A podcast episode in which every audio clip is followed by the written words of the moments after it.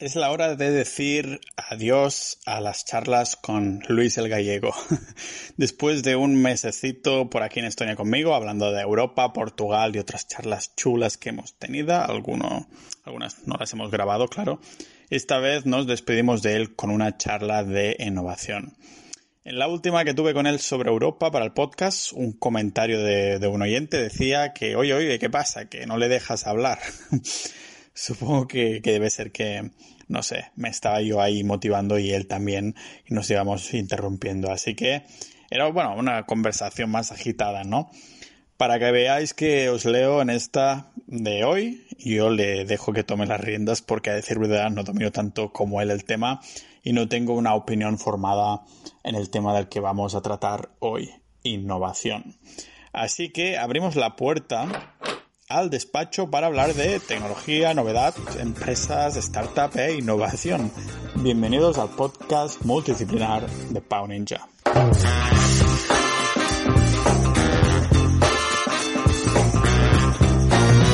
Bueno, yo quería hablar un poco más en general, ¿no? De las cuando tú creas una pequeña empresa, estás empezando, claro, es, hay que pensar en grande siempre, es importante. Pues si no piensas en grande, difícilmente vas a llegar allá.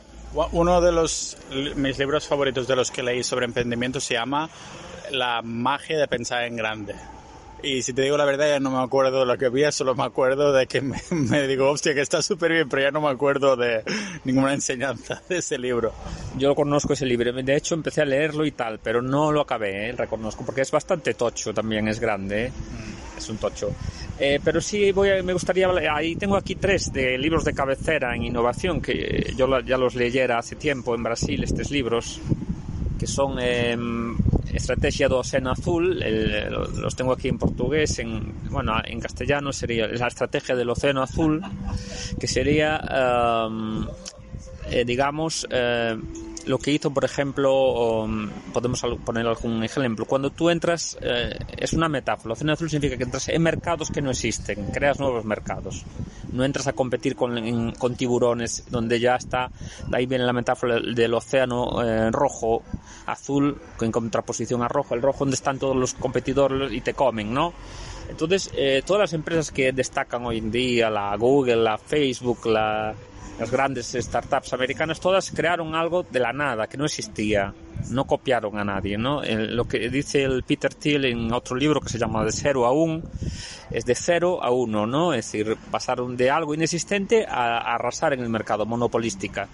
Y tú cuando tienes que mm, entrar como pequeña empresa, tienes que entrar, pensar siempre en un mercado donde pueda ser monopolístico, es decir, de nicho, muy de nicho específico, incluso un mercado que no exista algo nuevo, ¿no? Por ejemplo, eh, como podemos poner el ejemplo, eh, ya que estamos en Estonia, el ejemplo del Skype, ¿no? Ahora está, estamos con el WhatsApp y todo esto, pero esto, el WhatsApp es de, entró en 10 años después de que los de Skype arrasaran con su disrupción, ¿no? Después fue comprado por eBay y ahora es de Microsoft, pero ah, Skype hoy en día factura, no sé si son 12 mil millones de, dólares al año. Es una caldería, sí es una calderilla, pero bueno, pero es, es importante. Eh, y fue creada aquí en, Tallinn precisamente por unos estonianos y unos finlandeses, si no me equivoco. Entonces, le, ¿qué, hizo, ¿qué hizo el Skype en aquel momento? ¿no? Eh, algo muy importante, que era eh, que este ejemplo nos vale para, para los otros, digamos, modelos que queremos implantar. Empezó con un mercado muy específico de nicho, ¿no? Es decir, vamos a crear un mercado de nicho, la gente que le interesa, digamos, la... Un agradecimiento muy rápido a todos los miembros de la Sociedad Ninja, Sociedad.ninja, una comunidad de personas curiosas multipotenciales que hacen posible que este podcast esté libre de publicidad más que estos segundos de incordio. ¿Cómo puedes estar libre de publicidad y cómo puedes apoyarlo? Pues por unos 4 euros al mes más o menos actualmente entrarás a la sociedad ninja para, bueno, poder debatir montones de temas y acceder a recursos, ¿vale? Creo que pronto incluso vamos a hacer alguna partida bastante random al juego Among Us. En español el acento es Among Us. Ideal para los que no tienen amigos y quieren jugar el juego de vez en cuando, no, no. Pero vamos a ver lo que nos cuenta Luis, así que un agradecimiento más a todos los miembros de la sociedad ninja. Las comunicaciones eh, gratuitas, ¿no? Es decir, de eh, eh, ordenador a ordenador, sin pagar nada, en aquel momento fue una absoluta revolución, disrupción absoluta. Y, y, tenía un particular agregado que era muy usable, muy estéticamente, muy intuitivo, muy bien diseñado, era todo con coloridos, si os acordáis y tal, y era súper fácil de manejar, ¿no? La usabilidad, la, el UX, el diseño UX fundamental, diseño.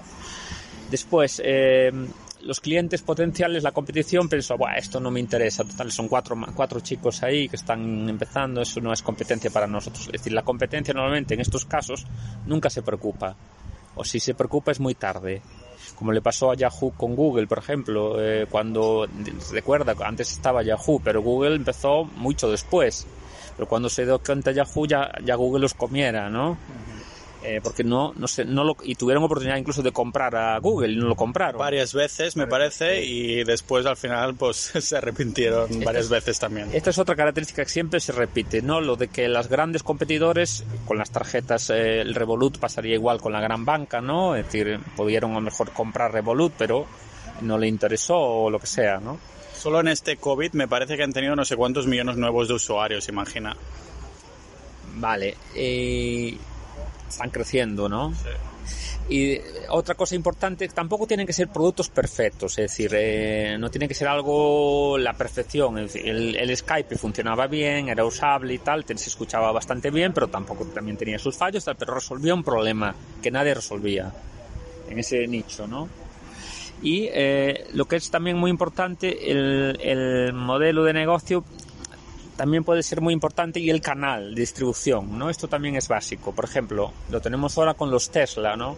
Los Tesla no se venden en los típicos intermediarios, en, eh, en los eh, concesionarios. Y tampoco gastan en publicidad. Exactamente, ellos mismos se encargan del proceso de venta. La cadena de valor, eh, por un lado, ganan más dinero porque no tienen que pagar a intermediarios para vender su producto. Ellos, lo, ellos mismos los venden. Controlan todo el proceso de venta, tienen más control sobre la venta. Es importante controlar tú el canal de, de venta, distribución. Y el Skype también lo controlaba, porque el Skype efectivamente en su momento fue una descarga online. Tú descargabas el programa y lo instalabas totalmente gratuito. Solo pagabas cuando había que llamar a un teléfono, a un número de teléfono. Ahí sí que tienes que pagar, pero eran unas llamadas muy baratas. Y llamabas a Estados Unidos por el precio de una llamada local o a Japón, donde fuera. ¿no? Era como un agregado, supongo, de ese servicio. Sí, un plus. Y ahí es donde ellos facturaban el dinero. Eh, los, normalmente este tipo de empresas empiezan ganando muy poco dinero al principio, es, va muy lento la cosa, eh, porque es una cosa que tarda en arrancar, es un mercado nuevo que no existe, hay que crearlo, entonces eh, los ingresos suelen ser pequeños, pero uh, llega un momento que la cosa empieza a crecer, la curva empieza a crecer cada vez más rápido, más rápido, si se hacen las cosas bien puede llegar a dispararse, ¿no? Y ahí es cuando ya llegas a crecer pues exponencialmente. Y después eh, también son negocios que se pueden empezar con poco dinero. Es que eso hay un mito, eh, hay un mito muy grande con eso de que hay que invertir el dinero, no sé qué. Eso está de moda también eso de las eh, startups que se crean startups no para crear valor para el futuro, no. Eso es una cosa que pasa mucho. Sí. Para crear dinero. Simplemente para crear algo y después venderlo y que te lo compren. Sí, eso he visto bastante. Eso es terrible, eso es una, una, falta de todo, de consideración. Eso no crea riqueza, eso crea especulación, ¿no? Y también eh, incluso se crean startups que, que no aportan esto, estos valores que hemos comentado y que simplemente se envuelven. Son, no son creadores de startups, son vendedores de startups, quiero decir. Es gente que le envuelve el negocio de una forma que busca inversores para que se lo compren. Pero realmente el negocio no vale nada. ¿Entiendes lo que quiero decir? Oh, mira, esta, esta, la va a petar, la va a petar, pero eh, eh, si, un inversor es inteligente, no compra nada que no esté dando dinero, que no esté funcionando en el mercado real, que es donde tiene que funcionar, en el mercado real y con la gente. Ahí es donde tiene que funcionar. Y entonces, todas estas empresas que hemos comentado, eh, hay más ejemplos. La Ryanair, que hoy es la empresa número uno en Europa. El Ryanair empezó de, peco, de poco aunque fue antes la EasyJet. EasyJet fue la primera empresa low cost en Europa, no fue Ryanair. EasyJet aún está ahí, ahí está viva y está funcionando y es muy rentable. Eh, de los aviones low cost, yo me acuerdo hace 20 años viajar era mucho más caro en avión, era casi medio lujo, ¿no? Después se popularizó. El Circo del Sol, por ejemplo, es otro ejemplo, aunque ahora está pasando una situación difícil por el tema de la pandemia, porque se quedaron sin funciones, ¿no? Y crecieron demasiado rápido, se metieron a gestionar en estos últimos años un poco mal, pero el Circo del Sol de Quebec era una auténtica multinacional, ¿eh? De miles de millones tenían, eh, agregaron que cogieron la idea del circo tradicional y le dieron una vuelta, es decir, vamos, eh, por ejemplo, a hacer un entorno más agradable, porque los circos normalmente eran más cutres, más de las ferias, no una cosa más estilística. Espero que no usen animales. No usaban animales tampoco, tenían una ética en ese sentido y, fueron agregando este tipo de atributos eh, que, eh, bueno, modernizaron a nivel tecnológico, venta online, marketing, usaban mucho el marketing y todo esto, ¿no? Eh, entonces, los americanos son muy buenos en esto porque mm, todos estos, todos estos principios, estos, estos criterios de construcción de startups los tienen muy claros ¿no? y los aplican y, van por ahí. Y aquí en Europa hay mucho la cultura del pelotazo, ¿no? Y ya no te digo en los países del sur de Europa, ¿no? De no crear algo para el futuro, no, no hay mentalidad de crear algo, sino de a ver si creo una startup, pues me monto ahí una película grandísima para que un inversor me ponga dinero, pero la startup sigue siendo un desastre como una, negocio. ¿Una startup realmente es una empresa pequeña o algo que intenta innovar en algún sentido? No depende del tamaño. Eh, todo esto no depende del tamaño. Un negocio de 100 euros puede tener estos criterios. Y se llama... Y, aplicarlos en cualquier tipo de tamaño y debe de, no, no, depende del, del dinero que tengas ni mucho menos. Pero entonces se llama startup cuando... ¿Por qué no pequeña empresa? Sí, pequeña empresa. Son, startup es el, nombre. Es como en vez de decir autónomo, ¿no? Decir freelancer. Exactamente. Son tecnologías que se utilizan hoy en día por startup que tiene un crecimiento, es un anglicismo, ¿no? Eh, tiene un crecimiento más rápido, eh, lo que sea. Pero es una pequeña empresa de toda la vida o lo que sea. Eh, de crecimiento rápido o lo que como tú quieras llamarle. Estos son técnicos que quedan muy bien, son fashion, pero no significan realmente nada. Ahora, de mm, esto se puede aplicar en todos los mm, tamaños y, formatos.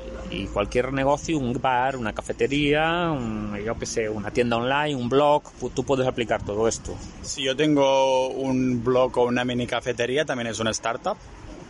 Sí, es decir, a ver, los startups eh, normalmente se asocia a empresas que son escalables, quiere decir, que pueden tener un crecimiento más rápido, más exponencial. Y tú, claro, una cafetería sí se puede tener un crecimiento rápido si, lo, si creas más delegaciones, incluso creas una franquicia. Hay muchas franquicias que son startups, es decir, que tú creas una marca, por ejemplo, el Rebel, este café que estamos, en, en Tallinn hay varios Rebel Café de estos. Yo el otro día estuve en el Museo de Arte Moderno y tenían en Aquí, aquí donde he ido a comprar huevos del número cero también había otro Rebel y también el cafín estos que vamos por la mañana también están por todos lados. Una franquicia también. Pues esos son, podemos decir que son startups, porque crecen y a lo mejor las franquicias no son ellos mismos, son gente que crea con esa marca eh, y les da una comisión por usar su marca. Es decir, la franquicia típica de que le tienes que pagar una comisión a la, a la propietario de la marca. Podemos decir que esas son startups. Ahora, hay cierto tipo de negocios que es más difícil el crecimiento porque los costes fijos van asociados al crecimiento. Por ejemplo, una empresa de, yo qué sé, de producción de, mm, de coches. Si quieres producir 5.000 coches, pues tienes que aumentarla y duplicar para 10.000, aumentar los costes fijos. Puedes robotizar mucho y tal, pero son productos físicos. Los productos físicos normalmente es más difícil eh, crear empresas de mm, crecimiento más rápido. Es, aunque lo puedes hacer, pero es más difícil. Eh, normalmente, normalmente está asociado a empresas digitales, ¿no? ¿Y una Tesla, por ejemplo, seguiría siendo una startup? ¿O es, es, un título que solo se le da a los primeros años de vida? Pues no lo sé, supongo que será los primeros años. Hoy Tesla es una empresa ya grande, eh, con una capitalización muy grande ya está asentada en el mercado. Yo creo que la startup es cuando uno está en proceso de creación, inicio asentada como una gran empresa ya que puede pasar de todo, ¿no? Exactamente, no está consolidada. Y no, otra cosa importante, eh, mm, las startups estas, las buenas, no digo las, las que se hacen para venderlas a terceros, que no valen para nada y tal, si digo las buenas, las que, las que perduran, porque al final lo que queda es lo que perdura. Eh, no te creas que necesitan, empiezan con mucho dinero. La clave no es empezar con mucho dinero, la clave es empezar con, con un valor realmente agregado para la sociedad y para el mercado y para la gente, que soluciona problemas de la gente. Esa es la clave. Y, si tú solucionas problemas de la gente, eh, te vas a, mantener ahí y vas a aguantar, ¿no?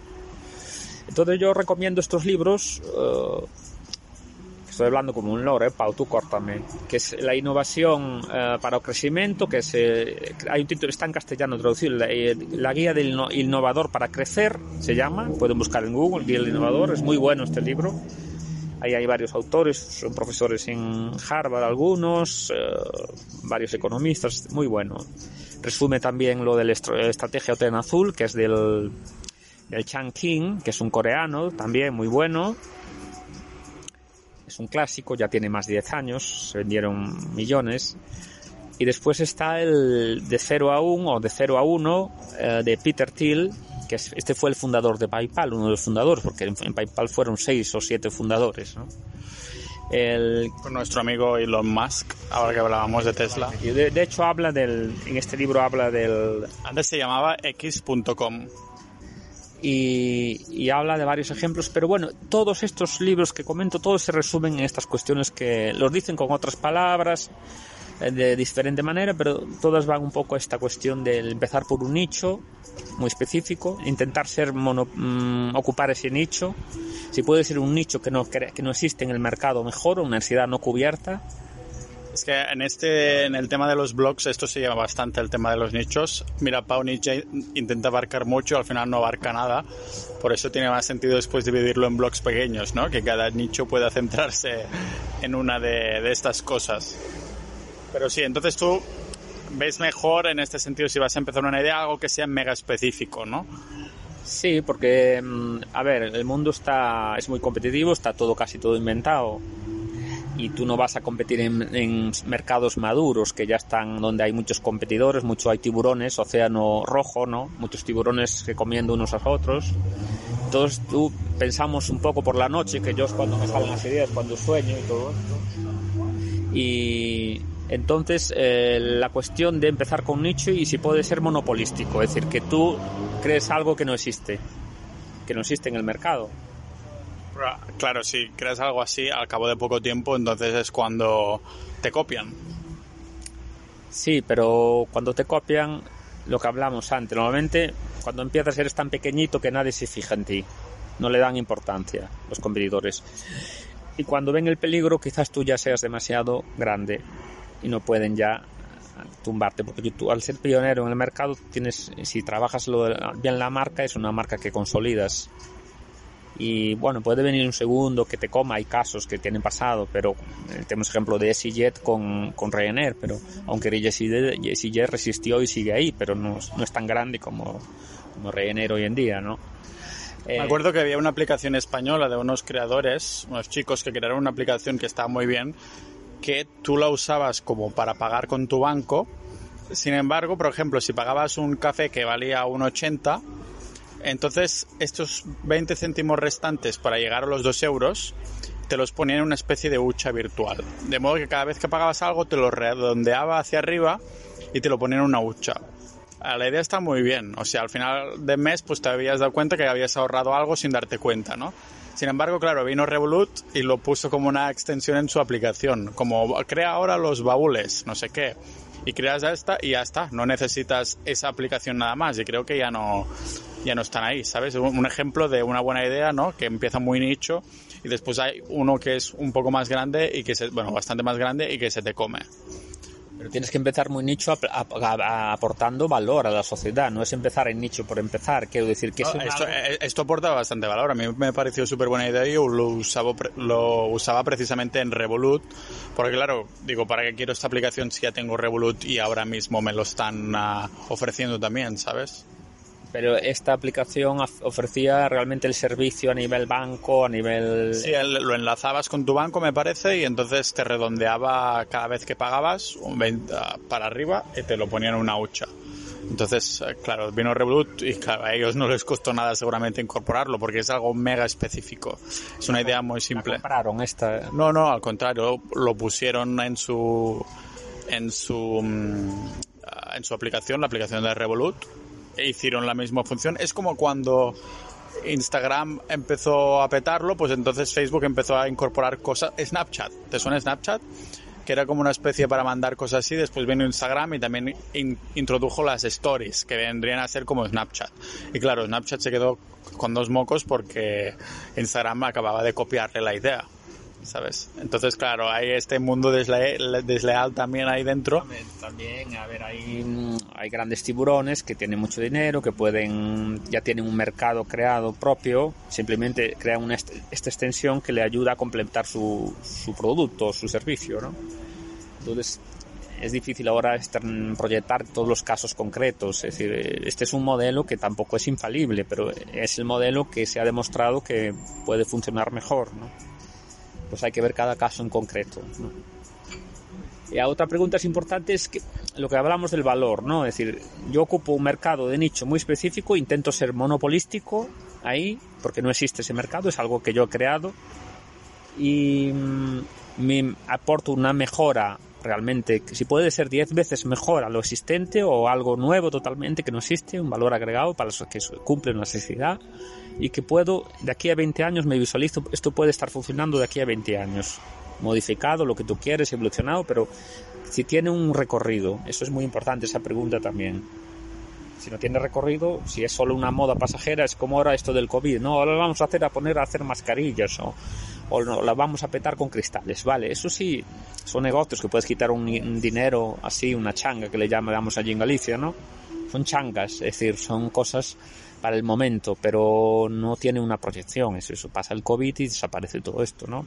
Bueno, a lo mejor si eres capaz de facturar un millón de euros, después los, los, utilizas para crear algo o para vivir de, la, de rentas. Eso sí, pero eso no es, no es lo que estamos hablando. También puedes ganar dinero con... Eh, bueno, porque crear estilos de mascarilla no es disruptivo, pero vende. Sí, evidentemente hay muchos negocios que venden y un supermercado vende y gana dinero o lo que sea y no es nada disruptivo, es un mercado consolidado. No estamos hablando de eso, pero estamos centrando un poco el debate en esta cuestión, ¿no? De las pequeñas empresas y cómo innovar, ¿no? Evidentemente puedes ganar dinero de muchas maneras, sin duda. Incluso lo de mm, ver necesidades que, que tú tienes, muy importante, y que no, está, no existen en el mercado.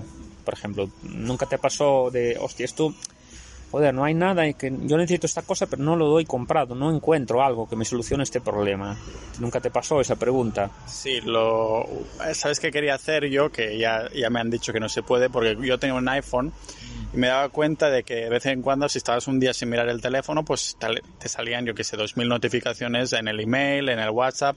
Quería hacer una aplicación que lo pulsaras una vez y la aplicación no tuviera ni interfaz que lo pulsaras la al, ese botón una vez y te desaparecieran todas las, todas las notificaciones de tu móvil. De que ya no saliera el numerito rojo de tienes 10 en el, email, una en WhatsApp, no sé qué, que pulsaras ahí, pum, todo desaparecido. Lo comenté con un chico uh, que es programador de esto y me dijo que por cómo está programado esto no se puede hacer. Pero bueno, ahí estaba la idea, ¿no? De lo pulsas y todo va a la mierda pues eso, ahí tienes un ejemplo, es decir, algo que tú necesitabas que no existe en el mercado y que seguramente eso que tú piensas muchísima más gente porque somos mucho más parecidos lo que llamamos la psicología colectiva no somos mucho más parecidos lo que pensamos. Otra gente está pensando lo mismo que tú y está pensando en ese botoncillo para eliminar bueno tu negocio tu negocio también sea, el negocio que tienes... ¿El negocio cuál? El de las motos. Sí. también es un nicho específico. Y además no, no, lo puede crear todo el mundo porque necesitas horas de taller, o todo el sistema. Es cumple todo a rajatabla todos estos criterios ¿eh? de mm, mercado específico, de nicho, aunque ahora tenemos competencia ya en está Polisport, que es una multinacional, que nos está entrando ahí potentemente, pero ya tenéis muchas experiencias de vuestras espaldas. Ya tenemos mucha experiencia y mucha marca creada, un cierto reconocimiento ya a nivel mundial y entonces ya es difícil para ellos, es más difícil, claro. Y también el, nuestro otro tutocayo, Luis, que tiene esas aplicaciones de música, que él siendo batería ah, durante tantos años y además siendo programador, pues creó unas baterías virtuales que es el top en el App Store del mundo también otro ejemplo de algo mega específico y que todos los músicos que, que necesitan algo así, pues ah, por eso es top en ese, en ese sector. O sea, ahí está otro ejemplo muy claro, lo de Luis también, ¿no? De... Que no hace falta que sea algo que cambie la vida para siempre de la gente, sino que, que cambie alguna función de tu vida en algún momento. Ya es, si un músico necesita un, pues un metrónomo o lo que sea para, pues está cambiando tu vida, te está ayudando. Eso es cambiar la vida, no es una gran revolución, ¿no? Claro, porque... Pequeñas cosas cambian la vida. Sí, que es, es, pequeño, pero las horas que hay detrás de eso, de crear una algo que simule que una persona y la aleatoriedad de eso y, todo, y los estilos y todo eso, bueno. Sí, yo intento aplicarlo siempre, estas, este, este modelo, ¿no? Todo lo que hago.